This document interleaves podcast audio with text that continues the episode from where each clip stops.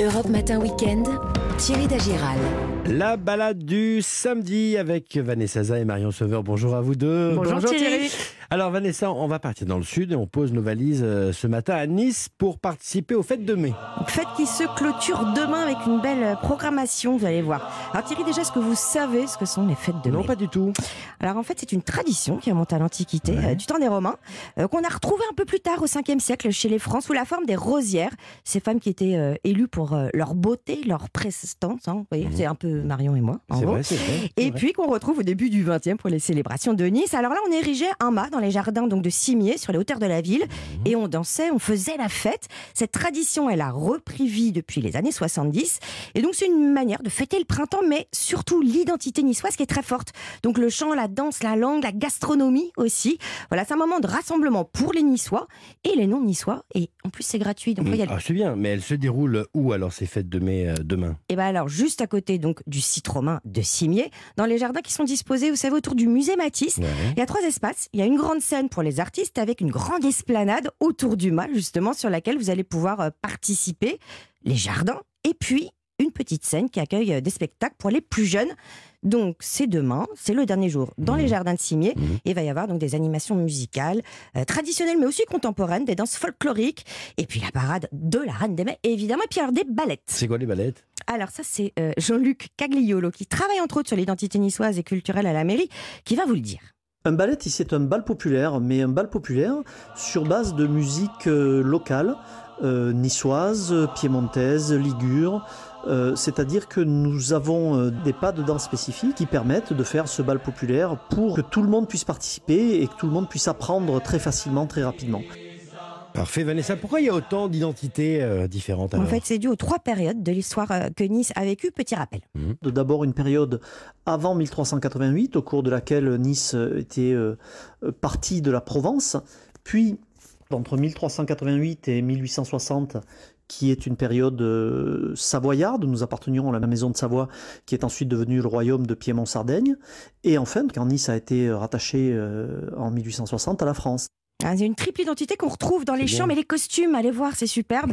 Et la langue, évidemment, aussi. On hein. apprend plein de choses. Euh, et qui dit tradition niçoise dit bien sûr gastronomie niçoise. On va pouvoir euh, également déguster des spécialités typiques. Alors oui, alors Ah. comme demain on parlera français et niçois, Jean-Luc va vous mettre rapidement l'eau à la bouche, mais dans sa langue, Ouais. puisqu'il est aussi professeur de niçois. Per Luc et vendran un giardin des Simies per la festa dei mai, pures vesperleca, embe des pambagnate, des pissaladières, des soca, tout aquel plate qui font la l'identità nissarda. Ah, Ah, c'est bon, vous, avez- vous les avez retenus quand même. Hein puis saladière, j'ai entendu. Eh ben, c'est parfait. Bien compris. Voilà. Bon, ça nous a donné l'eau à la bouche. Donc à vous de tirer, de prendre l'avion demain matin après la matinale. je pars, je pars, Bon. vous me remplacez, je suis parti, je suis à Nice demain. Euh, je peux dormir demain soir ou euh, quelques adresses Alors, il y a Albert Ier qui est un hôtel historique des années 30, face Ouais. à la baie des Anges. Et puis, il y a un petit hôtel que moi j'aime bien, qui est juste derrière la promenade des Anglais, le Deck Hotel. C'est un peu un beach euh, club. Mhm. Et puis, c'est bon marché, puisqu'on est à 95 euros euh, la nuit. Parfait, merci Vanessa. Marion, Marion Sauveur, on prend la direction avec vous de la Charente-Maritime. Et l'île d'Oléron pour aller cueillir une plante dont on déguste le bourgeon de fleurs, c'est l'artichaut. Mmh. Il reste aujourd'hui un seul producteur d'artichauts sur l'île, c'est Christophe Pougnot. Alors qu'il y a un siècle, la culture y était très répandue et tellement qu'une rue porte le nom de cette plante dont Ah oui. on se régale à quelques mètres de ses exploitations.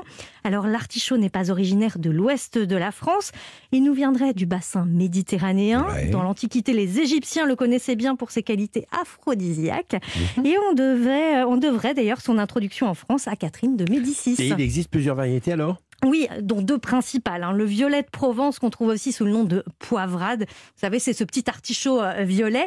Et le camus, le gros artichaut vert bien charnu et aussi le plus consommé en France. Mmh.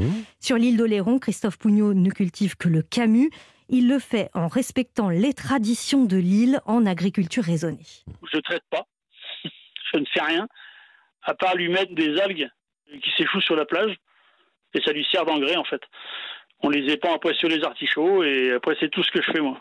Je ne fais pas de traitement parce que bah, je pense que le l'air salin protège un peu des maladies. Quoi. La mer est à 100 mètres, quoi, 150 mètres peut-être. C'est une culture assez exigeante, donc j'ai pas d'outils, de, matériel pour le faire, donc on fait tout à la main. Il a besoin de beaucoup d'eau. Ça c'est son inconvénient. Nous on est obligé d'irriguer sur la pointe. On voit les nuages passer de chaque côté, mais pas nous.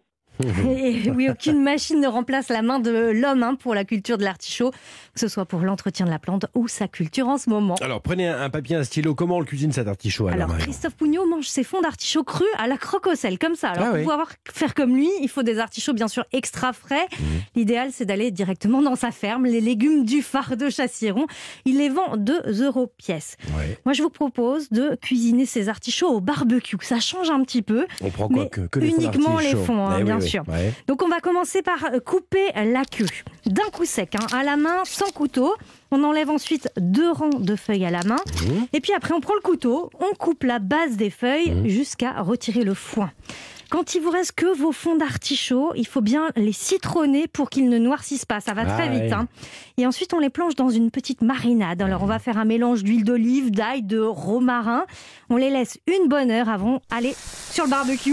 On les fait griller pour savoir quand ils sont cuits. On utilise la pointe d'un couteau. C'est tout simple. C'est bien ça. Et puis vous pouvez même les servir avec un petit condiment de Ouais. tomates confites, ail, piment et huile d'olive. Vous mixez le tout, vous verrez, c'est très Ah, écoutez, c'est parfait. Merci Marion. On retrouve votre recette sur europe1.fr et le podcast des balades sous le nom Week-end Évasion. À demain, mesdemoiselles. demain. Et le journal à suivre dans un instant.